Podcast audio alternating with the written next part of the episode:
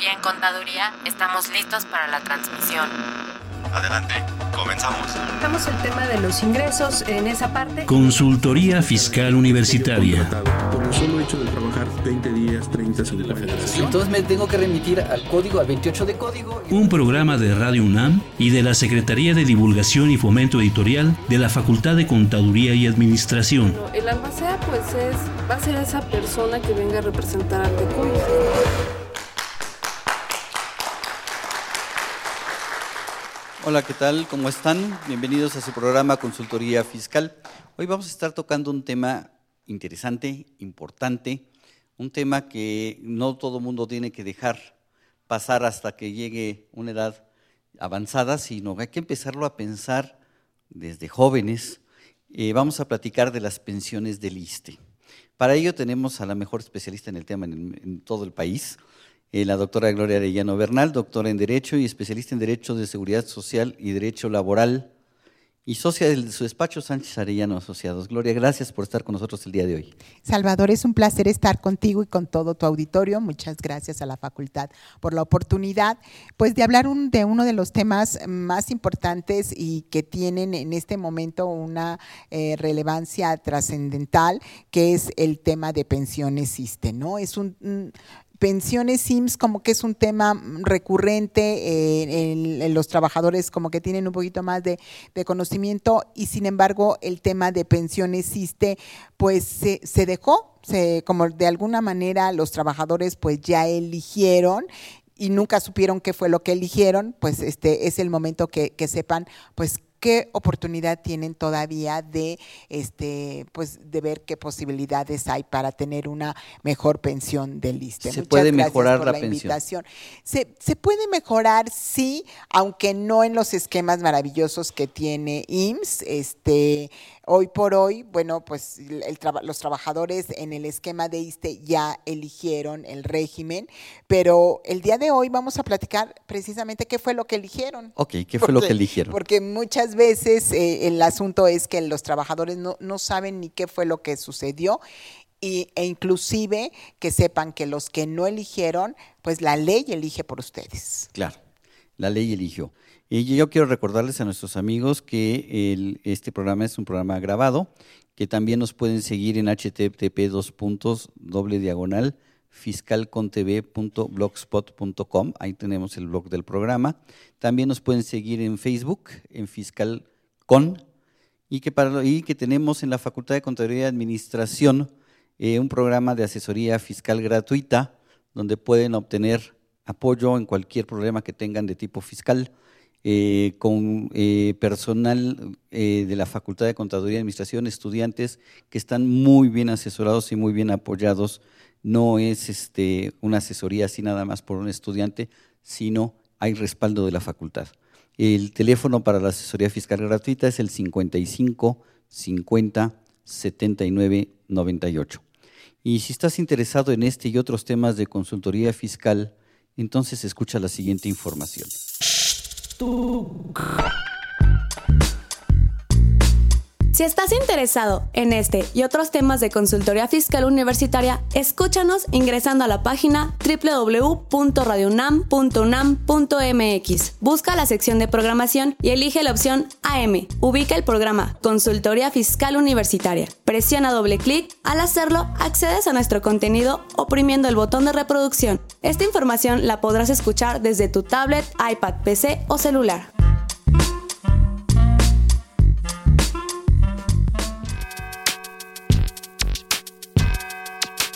¿Los impuestos le causan problemas? ¿Dolor de cabeza? Ay, ¿qué le puedo decir? ¿Problemas de estrés? Uh -huh. ¿Malestar estomacal? Ay. ¿No puede dormir? ¿Cuenta ovejas hasta el infinito? Basta de sufrir. Nosotros tenemos la solución. La Facultad de Contaduría y Administración te asesorará en tus obligaciones fiscales, laborales y de seguridad social, tanto de manera personal como vía telefónica. Así es, ya no te preocupes por tu declaración anual. El Departamento de Asesoría Fiscal Gratuita, que se encuentra en la División de Estudios de Posgrado, te ayudarán en lo que necesites. ¡Oh, qué bien! ¿Y qué tengo que hacer? Solo tienes que llamar al 5550 7998 Y no solo te atienden de manera personal o telefónica, también contamos con correo electrónico. Sí, escuchaste bien. Correo electrónico. Escribe a consultoriofiscal.fca.unam.mx. Con toda la ayuda que tendrás por parte de asesoría fiscal gratuita, tus malestares se irán al...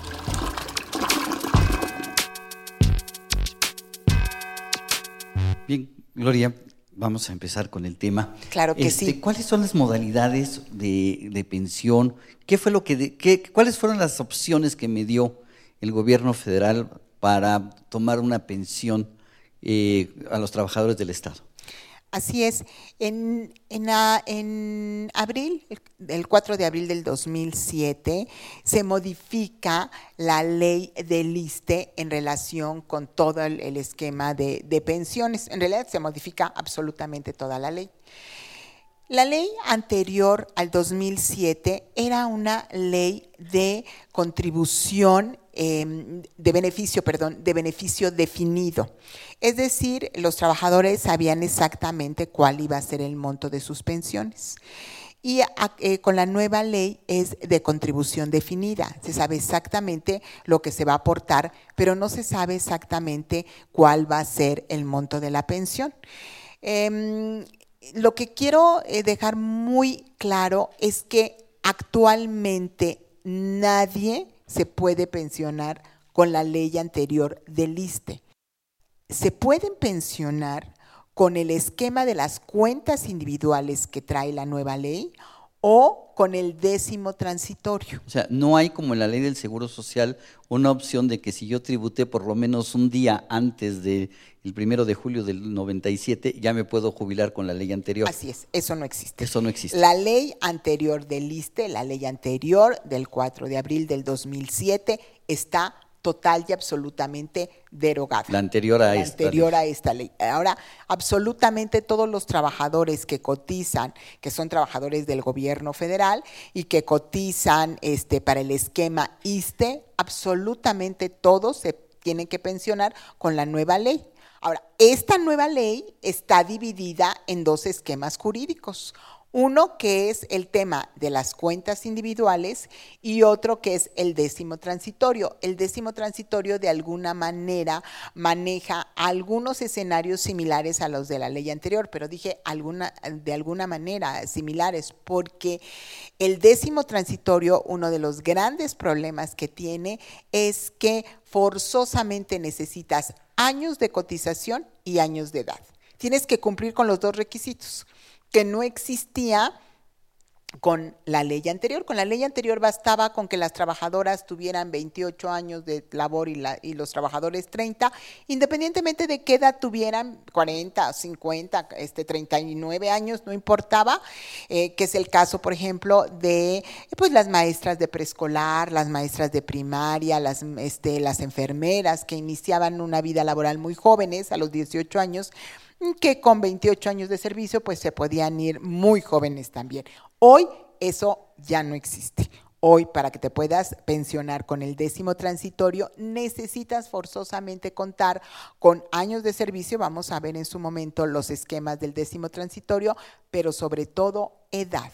Hoy nadie que tenga menos de 53 años se puede pensionar en, en cualquiera de los escenarios que trae, que trae la ley del ISTE. ¿no? Nadie. Nadie. No, porque es el, la edad mínima actualmente para pensionarse. Ok, aquí la pregunta surgiría, Gloria, yo no escogí. Ok.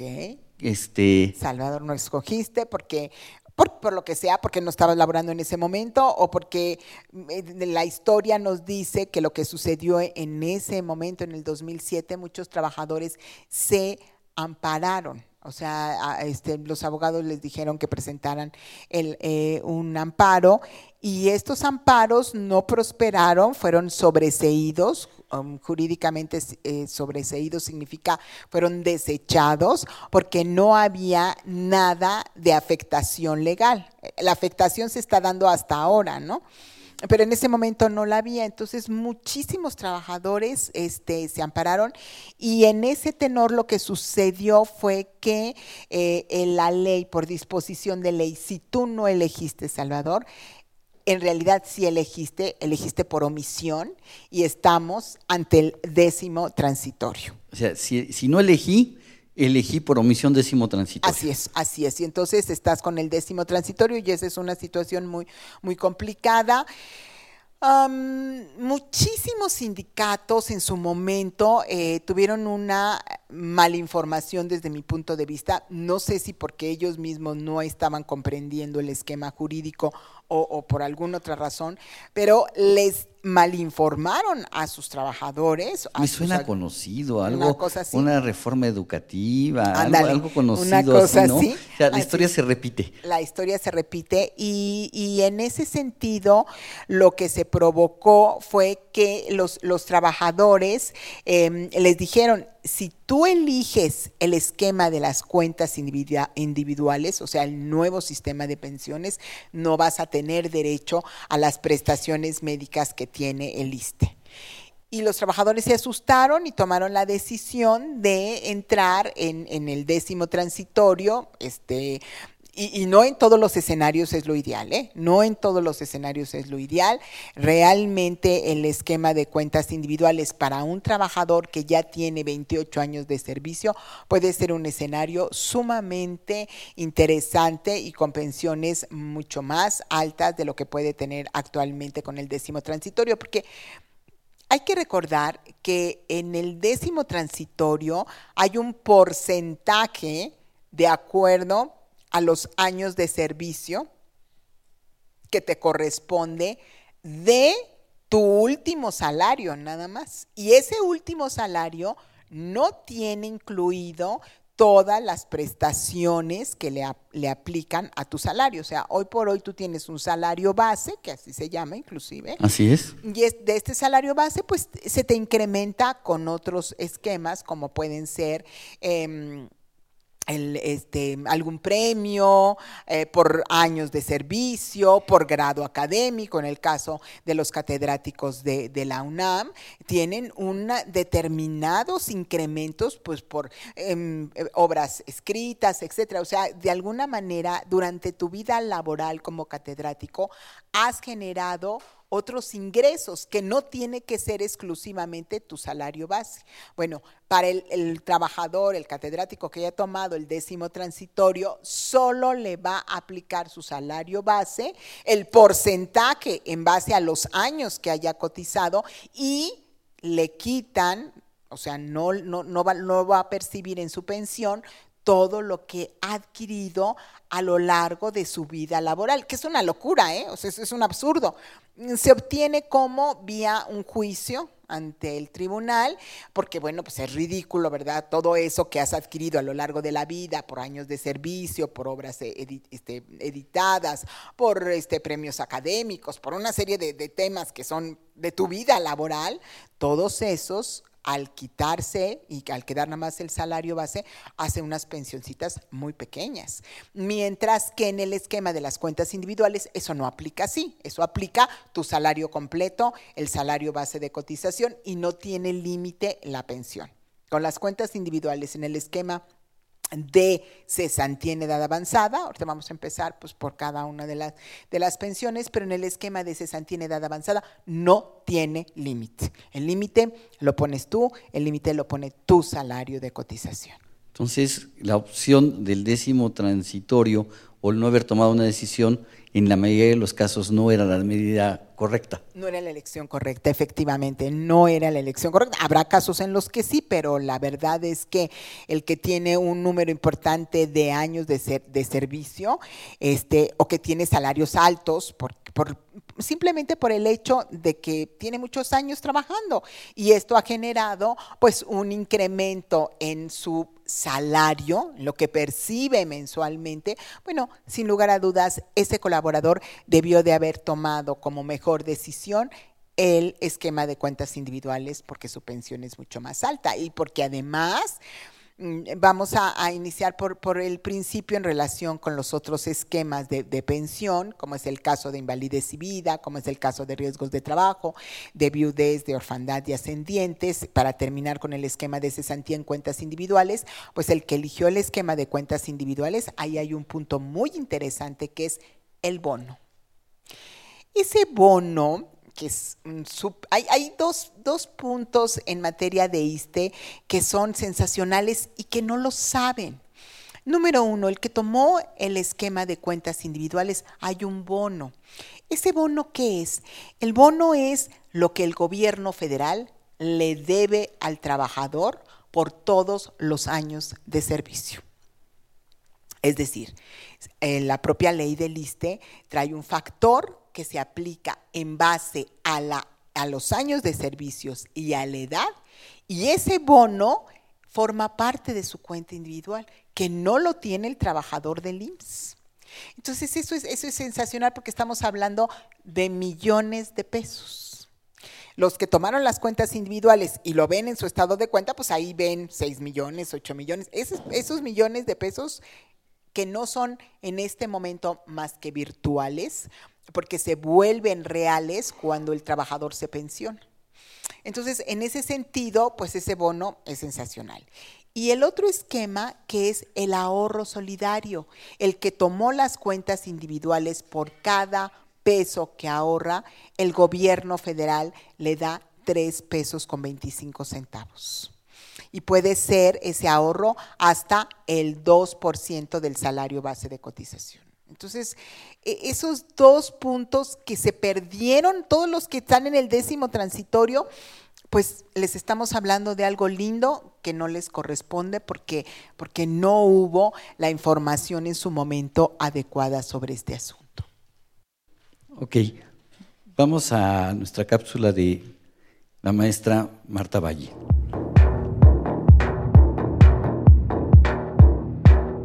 En Balance con Marta Valle.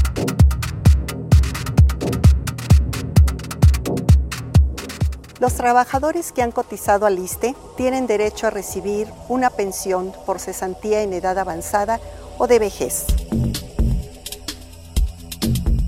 Si eligieron pensionarse a través de su cuenta individual y no por el artículo décimo transitorio, en el que la pensión es pagada por el gobierno federal, la pensión puede recibirse mediante dos modalidades, la renta vitalicia o los retiros programados. En la modalidad de renta vitalicia, el trabajador debe contratar con una aseguradora dos seguros, el de su pensión y el del seguro de sobrevivencia. Así, el pensionado recibe una renta fija de por vida y a su fallecimiento sus beneficiarios legales tendrán derecho a pensiones de viudez orfandad o ascendencia según corresponda. Esta modalidad es usualmente elegida por los trabajadores. En la modalidad de retiros programados, el trabajador continúa siendo el titular de los recursos que tenga en su cuenta individual, así como de sus rendimientos.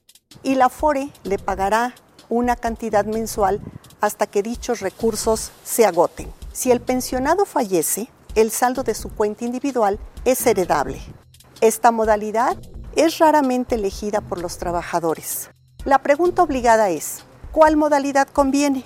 La conveniencia de la renta vitalicia o de los retiros programados depende de varios factores inmersos siempre en la incertidumbre. Por ejemplo, el trabajador no tiene beneficiarios legales, cónyuge, hijos, padres, tiene 5 millones de pesos en su cuenta individual y su expectativa de vida es muy corta debido a una enfermedad. En este caso, la elección de retiros programados sería la adecuada por la posibilidad de heredar el remanente de su cuenta individual. Otro ejemplo, el trabajador tiene una expectativa de vida a largo plazo, esposa e hijos jóvenes, una renta vitalicia para el pensionado y un seguro de sobrevivencia para sus familiares sería lo conveniente. Un tercer ejemplo, el saldo de la cuenta individual del trabajador es de 3 millones de pesos y tiene el plan, la edad y la salud para iniciar un pequeño negocio al pensionarse. En este caso, la opción sería contratar una renta vitalicia mínima y retirar el remanente de su cuenta individual. Podemos observar, la modalidad de pensión a elegir es un asunto muy serio además de sumamente técnico, en el que el trabajador debería tener todo el apoyo de las entidades involucradas, el ISTE, la FORE y la aseguradora, para elegir la mejor opción. Desgraciadamente, ese apoyo es raramente otorgado al trabajador. Soy Marta Valle, mi dirección electrónica es mvalle.fca.unam.mx. En Balance con Marta Valle.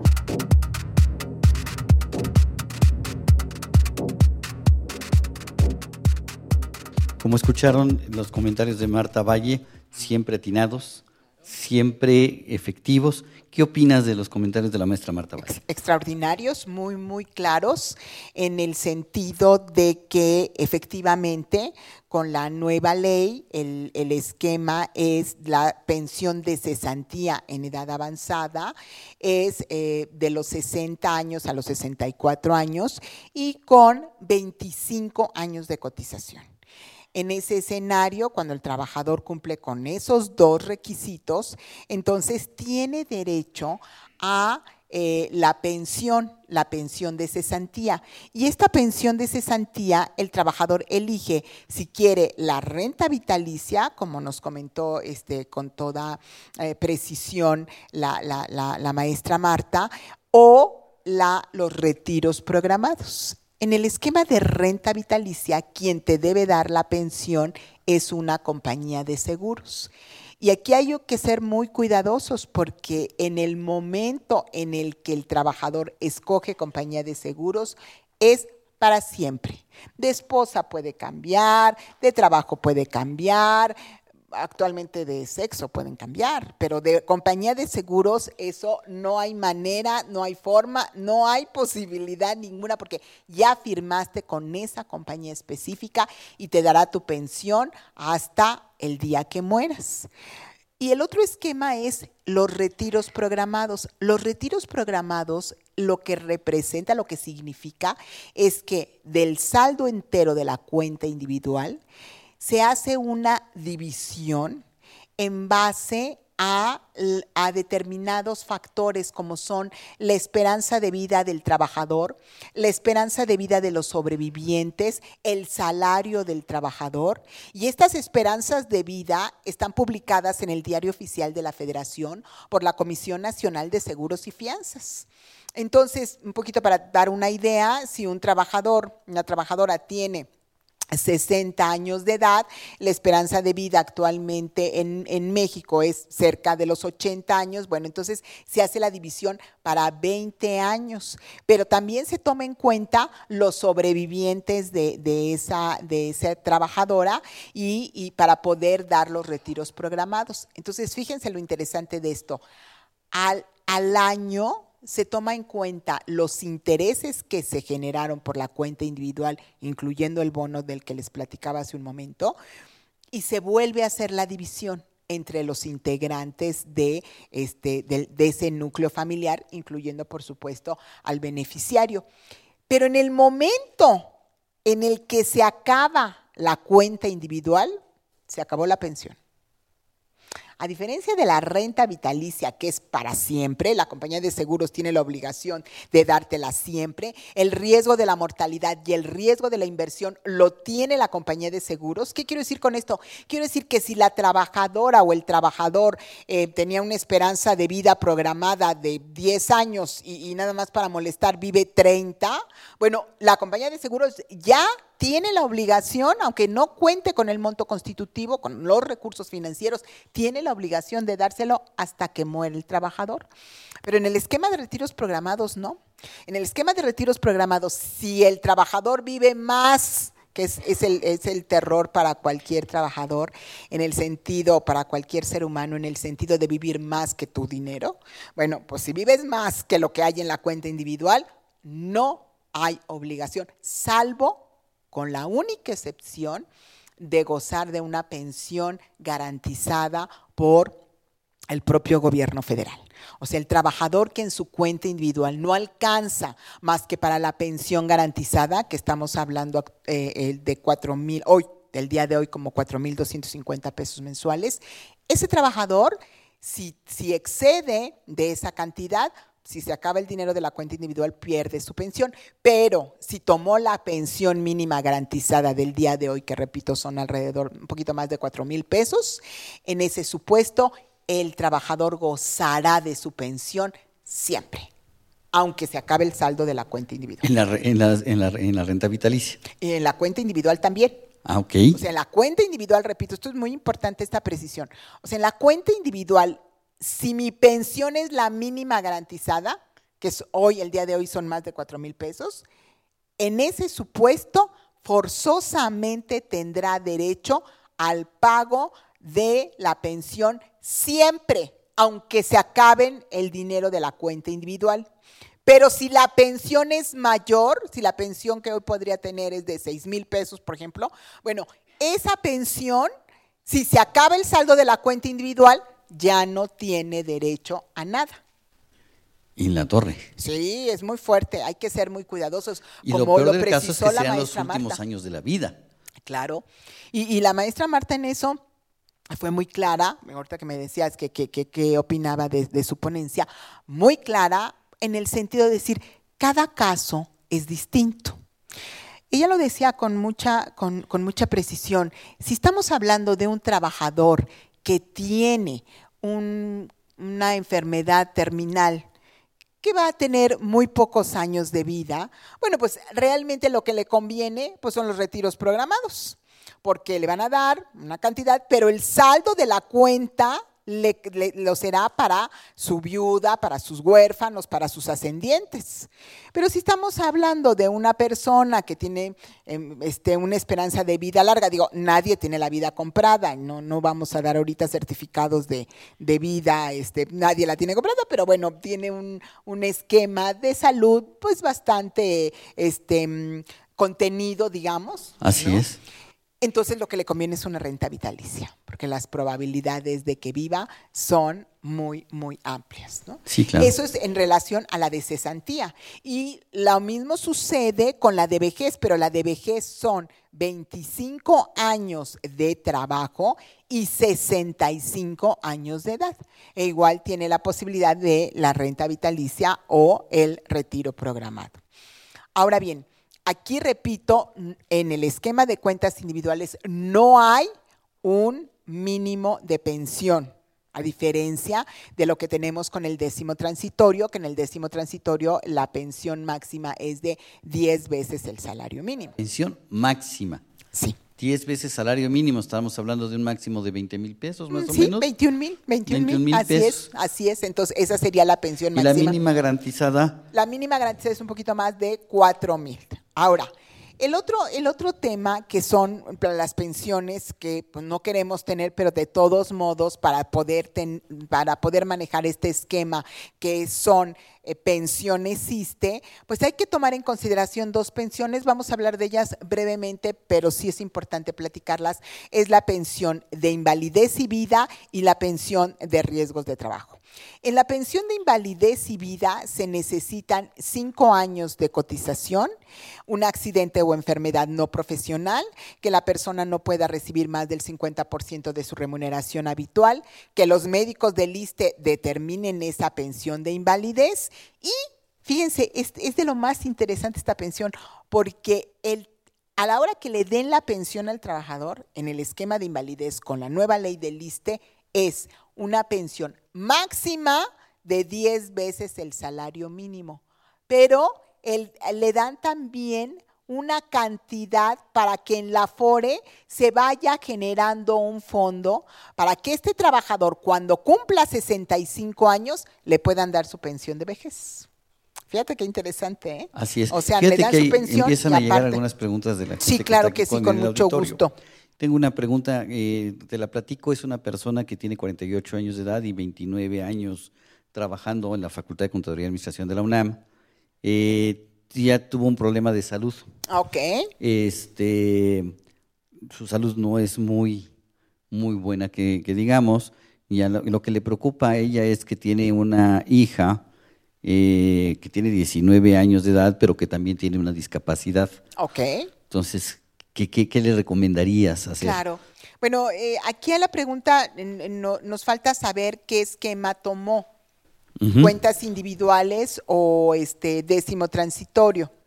Décimo, transitorio. Ok, bueno, eh, en el esquema de décimo transitorio, y también si hubiera tomado eh, el tema de cuentas individuales, si hubiera tomado de cuentas individuales sería muy bonito, pero en décimo transitorio lo que sí le recomiendo es que acuda con su médico de liste para que le determine la incapacidad y ella tenga, la, niña tenga derecho a su pensión y a su servicio médico para siempre.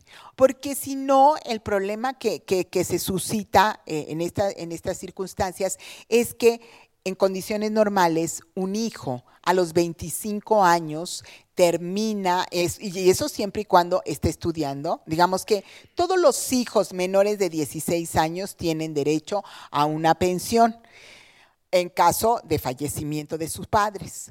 Y, eh, pero después de los 16 hasta los 25, si están estudiando en planteles educativos nacionales, de acuerdo con el artículo 13 de la Ley de Educación, no importa si son este, del gobierno o del sector privado mientras tengan esa, este, mientras estén estudiando. Pero terminando los 25 años ya no tienen derecho a ninguna pensión, que estaríamos hablando de una pensión de orfandad.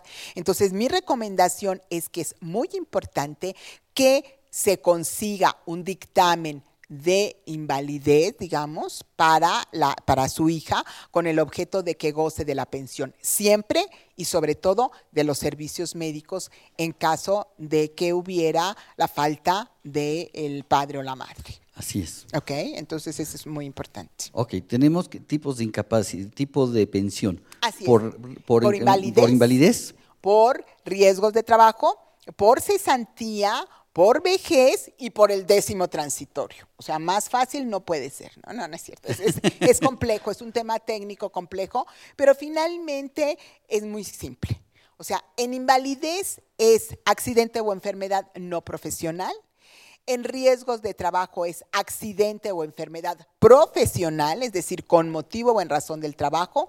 En ese caso no necesitamos ninguna semana de cotización ni ningún año de cotización. Basta con que el, el siniestro se haya presentado con motivo o en razón del trabajo y posteriormente ahí igual la pensión es con una compañía de seguros en el esquema de cuentas individuales y en este supuesto lo que sucede es que vamos a tener una, em, una pensión máxima de 10 veces el salario mínimo y también esta misma compañía de seguros hará la aportación a la cuenta individual para que cuando el trabajador tenga 65 años opte por su pensión de vejez y sin límite de salario.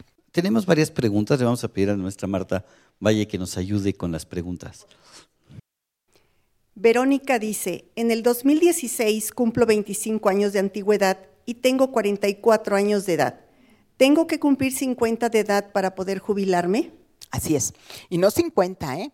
Para el 2016 ya eh, depende, porque miren, con el décimo transitorio hay tres tipos de pensiones por jubilación, pensión por años de servicio y edad y pensión por cesantía en edad avanzada. En el esquema de cesantía en edad avanzada sí necesitan forzosamente contar con 60 años y en el resto, en los otros dos depende de el año en el que se encuentre. Entonces, para el 2016 son más de 53 años, ¿eh? Son 54.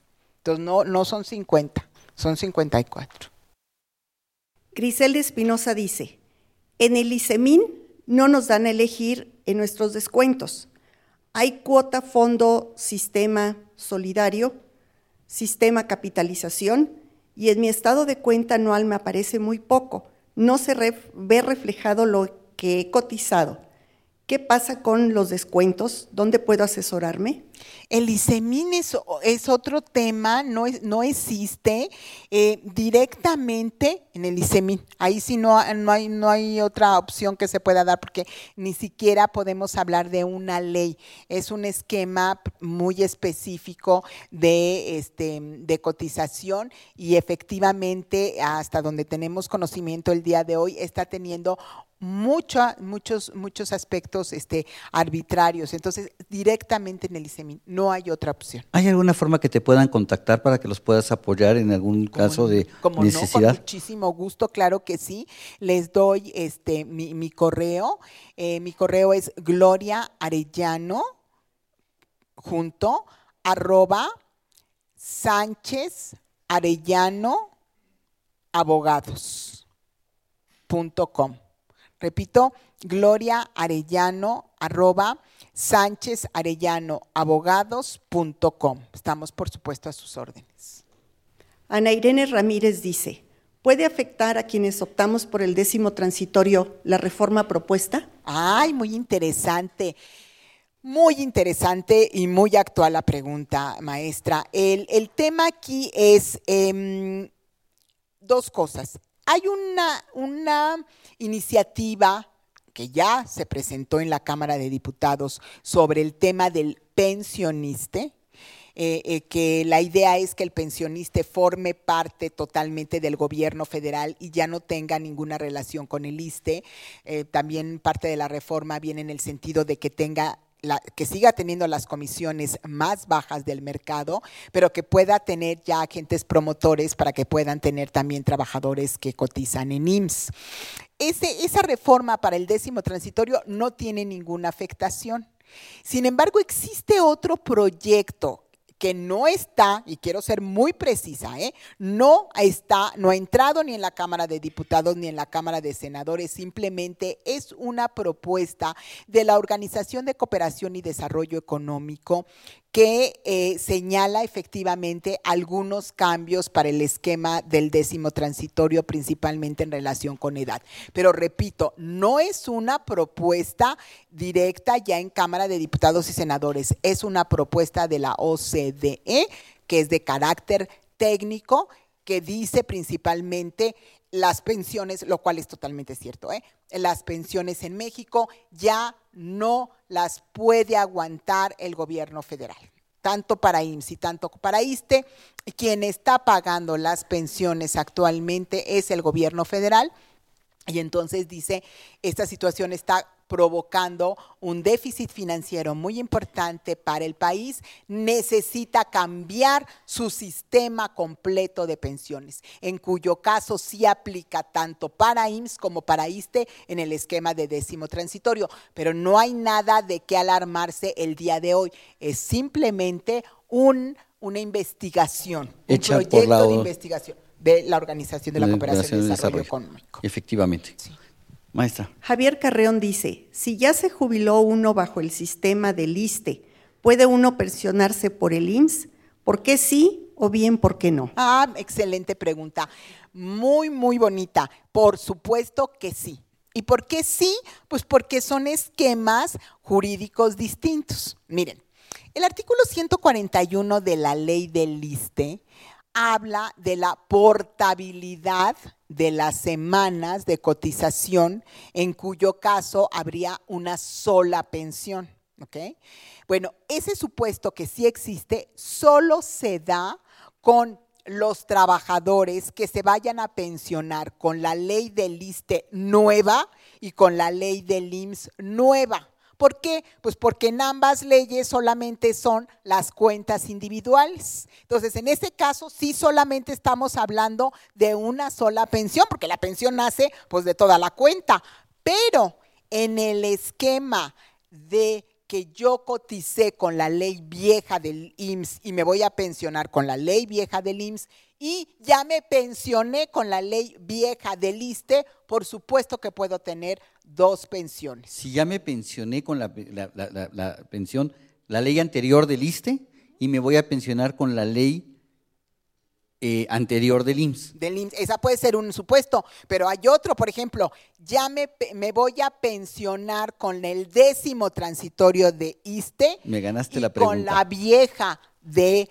Con la vieja no. Con la vieja la ley ley. vieja del IMSS, porque con la ley vieja del IMSS me puedo pensionar con las dos. Todavía más, me puedo pensionar con la ley nueva del ISTE y la ley vieja del IMSS, por supuesto que sí.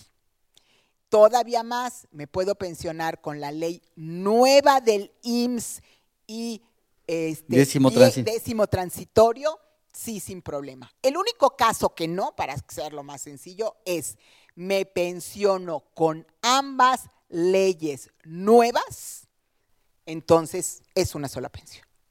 Si, me, si nos damos a Pero entender. puedo, por- puedo hacer la portabilidad de mis semanas cotizadas del ISSSTE En ese caso sí. para que me las tome en cuenta Claro. el Seguro Social. Sí, en ese caso sí, pero es el único caso porque estás pensionando con las dos leyes nuevas. Es decir, para que sea sencillito, me estoy pensionando con mi cuenta individual, Individual. completa. Efectivamente. En cuyo caso no me puedo pensionar con una ley. No puedo tener dos pensiones, sino solo una. ¿Sí? Marta Villalobos dice, para la reactivación de las semanas cotizadas en la ley anterior del IMSS, se requieren 52 semanas. Podrían cotizarse 30 semanas con un patrón y el resto con otro patrón, tomando en cuenta que son semanas continuas. Sí, sin ningún problema, claro que sí.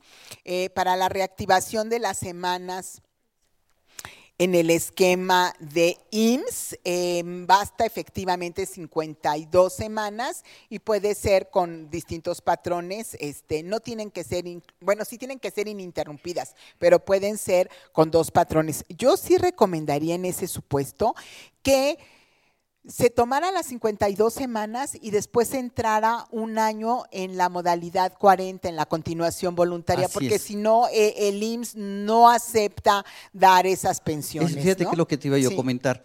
Desgraciadamente el IMSS ya se la solió de que en muchas ocasiones algunas gentes llegan, híjole, ya tengo la edad, pero eh, no tengo las semanas porque tengo mucho tiempo sin trabajar. Es correcto. Y entonces la ley me dice, cotiza por lo menos 52 semanas.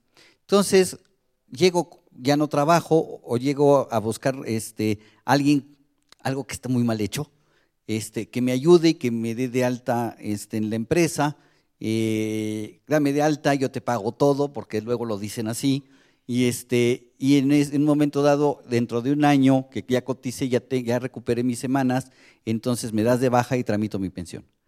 Automáticamente el Seguro Social va a girar una orden de auditoría. Exacto. Y En puede ser hasta delito.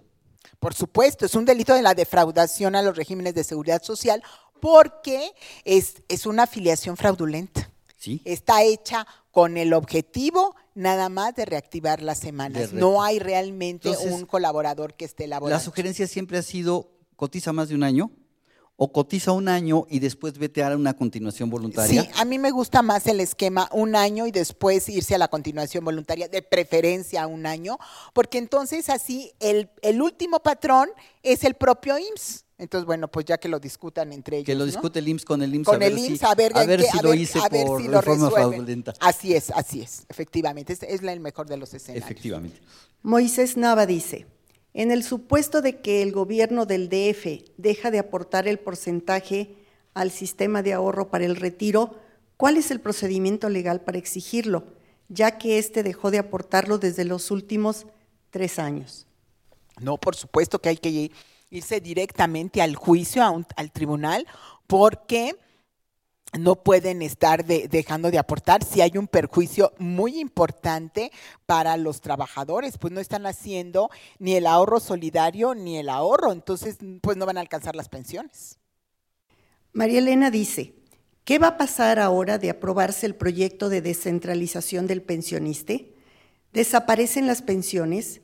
¿Afecta directamente a los pensionados y a los que están activos? Ah, excelente pregunta. Miren, todos tranquilos. Los pensionados de ISTE están pensionados, el gobierno federal seguirá pagando la- las pensiones sin problema. Y el hecho, efectivamente, eh, el proyecto de reforma, que ese sí ya está en la Cámara de Diputados, habla de que el pensioniste va a dejar de tener relación con el ISTE, que va a ser un organismo total del gobierno federal. Autónomo del. Del, no, autónomo No del, del. ISSSTE. Así es, pero del gobierno federal. Entonces, no se preocupen, no pasa absolutamente nada. No hay ninguna afectación. ¿Por qué? Porque al final del día lo único que quieren es que este pensionista, pues, ya vieron, digo, el gobierno federal ya se dio cuenta que uno de los grandes negocios actualmente en México, pues es tener una FORE. Entonces dice, oye, pues si tenemos esta, pues la hacemos nuestra y, todo, todos los rendimientos y todo lo, el dinero que se, que sea, todas las aportaciones, pues son para beneficio de, de, nosotros en el sentido de que la FORE pues es un esquema financiero y todas las comisiones pues son en beneficio del dueño y entonces dice el gobierno federal pues queremos ser el dueño de la FORE. Eso es todo. Digamos que es un tema eminentemente financiero. Y este, y, bueno, a cambio dicen, les seguimos prometiendo que van a tener las comisiones más bajas del mercado, entonces oye muy bonito, pero la realidad es esa, o sea, yo también, pues conozco el sistema, si tuviera la posibilidad, pondría una Afore, ¿no? Y entonces vendría más seguido a verlos. Claro, pero además fíjate que, eh, todo lleva una congruencia. La reforma fiscal implementó dos instrumentos nuevos de inversión. Uno se llama Fibra E y los otros se llaman los CERPIS. Los CERPIS son certificados de participación para eh, la generación de energía y están permitiendo a las AFORES invertir en empresas generadoras de energía, sus fondos de pensiones. Entonces, el pensionista, si sigue siendo parte del ISTE, no podría, si convierto a pensionista en una AFORE, entonces los fondos de pensiones del pensionista podrían ser invertidos en energía generando un mayor rendimiento para los pensionados. ¿Ya ven? Entonces, ese es, ese es, la, ese es nada más el, único objetivo. Entonces, aquí hay, tenemos otras. No, ya, tenemos las preguntas. Si hay alguna otra pregunta ahorita que nos llegue. Este, quisiera yo retomar un detalle porque escucho mucha gente preocupada por el décimo transitorio. Ajá. Este, el décimo transitorio, pongamos un caso, tengo 54 años de edad, eh, llevo 27 años trabajando para el gobierno federal ¿Me puedo pensionar a los 54, a los 53 años de edad? Miren, ahí el décimo transitorio, yo se los decía hace un momento, el décimo transitorio tiene tres opciones de pensión que es la de cesantía en edad avanzada, en cuyo caso requiere 60 años de edad, y, eh, igual, eh, años, los años de trabajo, pues depende de cada caso. Y también tenemos por años de servicio y la pensión, la primera que es por jubilación. En el esquema de la jubilación, miren, para que tengan una idea, para el 2015 necesitamos las mujeres tener 53 años y, perdón, los hombres, y las mujeres 51 años.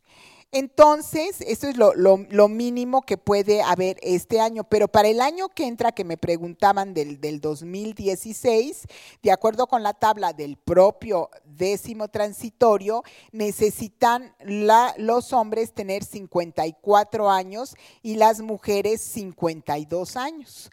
En el esquema de pensión de retiro por edad y tiempo de servicios que me, que me preguntabas, ¿cuántos años decías que tenías de, trabajo? 27, ¿te gusta? 27 me gusta. 27 años, por 27 años le representa el 85% de su último salario. Pero en este año, para hombres y para mujeres, necesitas 58 años de edad. ¿O no? Te puedes pensar. Ya, aquello de, los 28 años y los 30 mm, ya no, Ya, ya, eso ya es. Ya, ya es historia. Ya es historia. Y si tienes, por ejemplo, en cesantía en edad avanzada, que son 60 años de edad y 10 años de servicio, con el décimo transitorio, ya dejamos las cuentas individuales, es un 40% de la pensión. Pero para hoy, para el 2015, nadie que tenga menos de 63 años se puede pensionar por cesantía. Nadie de menos de 63. Y depende de los años que haya cotizado. En este caso, por ejemplo, con 10 años tendría 46% de su último salario. O sea, y el último salario no puede ser más de 10 veces el salario mínimo. Pues no quiero deprimir a nadie pero pues está esto muy, muy, muy terrible, muy, muy terrible. O sea, la gente que tomó décimo transitorio, créanme, no fue una, una de las mejores decisiones, pero Eso es lo que tenemos. Actualmente eso es lo que, lo que ya tenemos. Entonces, repito, para este año, con en el esquema de retiro por edad y tiempo de servicios, necesitas forzosamente tener 58 años de edad. A los tres nos faltan como 10. Así es. o sea que no nos podemos pensionar. Sí, tenemos un par de preguntas más todavía. Claro que sí.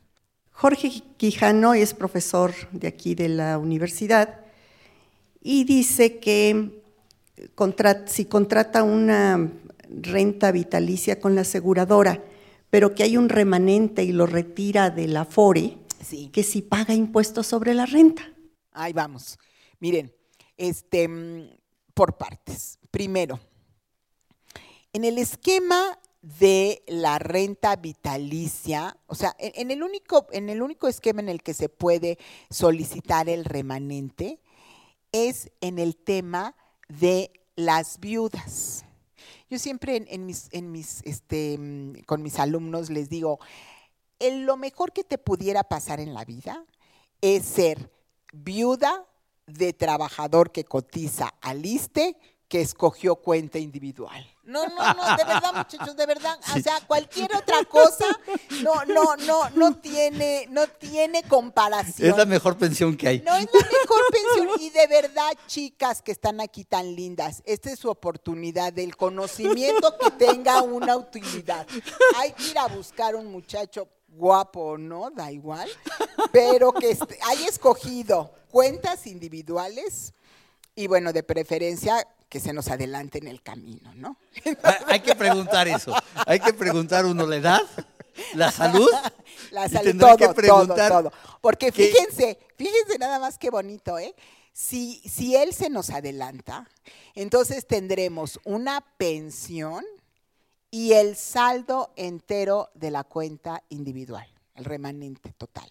Entonces, si estamos hablando de bonos de 5 y de 7 millones de pesos, no, bueno, pues nos va a alcanzar para las, siempre les digo en pensiones SIMS, alcanzará una buena pensión para una, una pensión de viudez y esa pensión de viudez te alcanzará para tus cremitas, pero con lo que podemos alcanzar en el esquema de ISTE para la reconstrucción entera ¿no? O sea, no, no cremita. Nos vamos al quirófano, nos ponen lindo, bueno, hasta novio conseguimos ahí, ¿no? es una cosa sensacional, de verdad, créanme, es el mejor de los escenarios.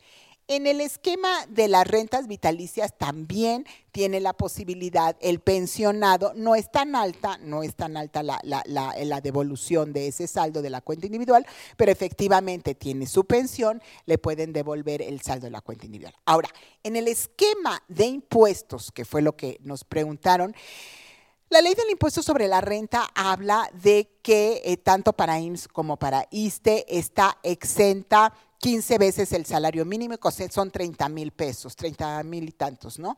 El excedente, pues sí, habrá pago de impuestos. Ese es en el esquema de pensión. Y en el esquema del saldo de la cuenta individual, también la ley del impuesto sobre la renta nos habla de 90 veces los años que esté, del salario mínimo, los años que esté el saldo en la, en el Afore. Así es, 90 veces salario mínimo por año que estuvo el dinero en el Afore o 30 días de salario mínimo por el retiro de, perdón, 15 veces salario mínimo. Por el retiro mensual. Por el retiro mensual. Es correcto. Andrés Monroy dice, estoy por renunciar a mi trabajo. Tengo 49 años, 22 años de servicio y estoy en el décimo transitorio. Quiero saber si me conviene una pensión garantizada ¿O qué puedo hacer para no perder mi pensión o seguir pagando el servicio aunque no siga trabajando? No, no puede, no, eh, existe el esquema de la continuación continuación voluntaria en el esquema de ISTE, tiene que pedirlo, tienen plazo máximo de seis meses para, para poder hacer, eh, seguir haciendo sus pagos. Habría que analizar con mucho cuidado su caso, pero uno de los temas que podría hacer es reactivarse y cuando se reactive, cuidado, porque ya le aplicará la ley del 2007. A ver si me doy a entender. O sea, usted escogió el, décimo transitorio y ya se va, pero no puede hacer nada, pues porque es muy joven. ¿no? Porque 47 años pues es casi un niño, de acuerdo con la ley, pero le falta muchísimo para, para las edades para pensionarse en cualquiera de los tres escenarios que platicamos. Entonces, podría ser, pero habría que analizar cuál es el, monto exacto de su bono, porque a lo mejor lo que le conviene es salirse y reactivarse con otra dependencia que cotice a ISTE y entonces automáticamente queda en el esquema de las cuentas individuales. Que eso era lo que yo les quería, los que les quería platicar. O sea, la gente que tomó décimo transitorio y al hacer un análisis muy exacto se da cuenta pues que no fue la mejor elección, sí existe la opción que es darse de baja, es decir, terminar la relación laboral, entrar en el esquema nuevo de las cuentas individuales y a lo mejor sus pensiones. Pero tendría que irse a otra dependencia de gobierno. No tiene que ser a otra dependencia, puede ser la misma, pero corta e inicia. Entonces la ley dice, cuando inicias, después de un año, ya automáticamente entras con la nueva ley del, del ISTE, ya no con el décimo Entonces, esa es la salida si decidí décimo transitorio y no quiero décimo transitorio. Es la única forma de... Es la única forma, es la única forma. Ahora voy a, vamos a ver si eso en la realidad puede darse, ¿no? Ya me imagino que vas ahorita a la UNAM y le dices, oiga, ¿qué creen? Pues yo ya me voy a dar de baja y luego reactívenme, pues yo no sé si te van a reactivar o van a aprovechar la... Ah, ya te vas, Salvador, ya tienes aquí 30 años, mira, este, qué bueno, gracias. Fue un gusto, Fue un tenerte. gusto tenerte y cuando regrese en un año me van a decir... No. ¿No? Así es, o sea, en la realidad hay que ver que eso aplique. Continúa, dice, y si hubiese optado por bono de pensión, ¿qué sucedería? 49 años y 22 años. Ah, bueno, si hubiera optado por bono de pensión de todos modos, acuérdense que necesita 60 años de edad y 25 de cotización para que tenga derecho a su pensión en cesantía. Sí, es todo. ¿Qué crees, okay. Gloria? Que el tiempo se nos está agotando. ¿Algún comentario crees? final? Sí, me queda un minuto. Este, ¿Algún comentario final? Que me vuelvan a invitar, oye, porque pues cómo, así sí, no, no es posible. Sí, vengo y por un ratito y apenas estamos calentando apenas motores. Estoy, estoy iniciando. Bueno, pues eh, nada más que, que sí creo que es muy conveniente que los trabajadores que hayan elegido o que no hayan este, elegido, sí vean pues cuáles son sus mejores, eh, mejores opciones en este sentido, ¿no? Que es que se enteren, que, que se hagan responsables de su pensión y de su vejez. Anteriormente a nuestras generaciones, eh, pues era muy común que el trabajador tenía eh, muchos hijos y esos hijos se hacían cargo pues de la vejez del, del, del, de los padres, ¿no? Hoy ese esquema financiero ya no funciona. Ya no funciona. Entonces, hoy por hoy nosotros somos responsables de, nuestra vida, de nuestra propia vejez, y es muy importante que analicemos, que veamos, a ver, ok, pues si voy a tener una pensión pequeña, bueno, pues voy a, voy a empezar a cotizar en un esquema privado, existen las AFORES y las este, compañías de seguros dan, dan estas opciones, porque hoy por hoy la esperanza de vida está siendo muy larga. Entonces, es el, es el periodo más largo de vida, es fundamental que nos hagamos responsable de ese de periodo vejez. y nos hagamos responsable Bien, de nuestra pues muchísimas vejez. gracias. Los invitamos a que nos sintonicen en este programa la siguiente semana. Agradecemos a nuestra invitada por acompañarnos. Muchísimas gracias, Gloria. Es un placer. A la maestra Marta Valle, muchísimas Marta. gracias. Eh, esta fue una producción de Radio UNAM y de la Facultad de Contaduría y Administración. Programa grabado en el auditorio Maestro Carlos Pérez del Toro por el personal de medios audiovisuales y alumnos de Servicio Social de la Facultad de Contaduría y Administración de la UNAM. En la producción, por parte de la Secretaría de Divulgación y Fomento Editorial de la Facultad de Contaduría y Administración, estuvo Nezahualcóyotl Jara, Celeste Rojas, Fernanda Martínez y Alma Villegas. La Facultad de Contaduría y Administración agradece a los conductores e invitados de este programa, quienes participan de forma honoraria. La opinión expresada por ellos durante la transmisión del mismo refleja únicamente su postura personal y no precisamente la de la institución. Muchísimas gracias y nos escuchamos en los próximos programas. Hasta la próxima.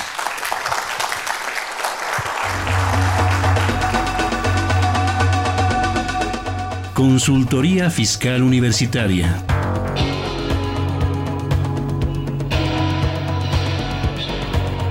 un programa de Radio UNAM y de la Secretaría de Divulgación y Fomento Editorial de la Facultad de Contaduría y Administración.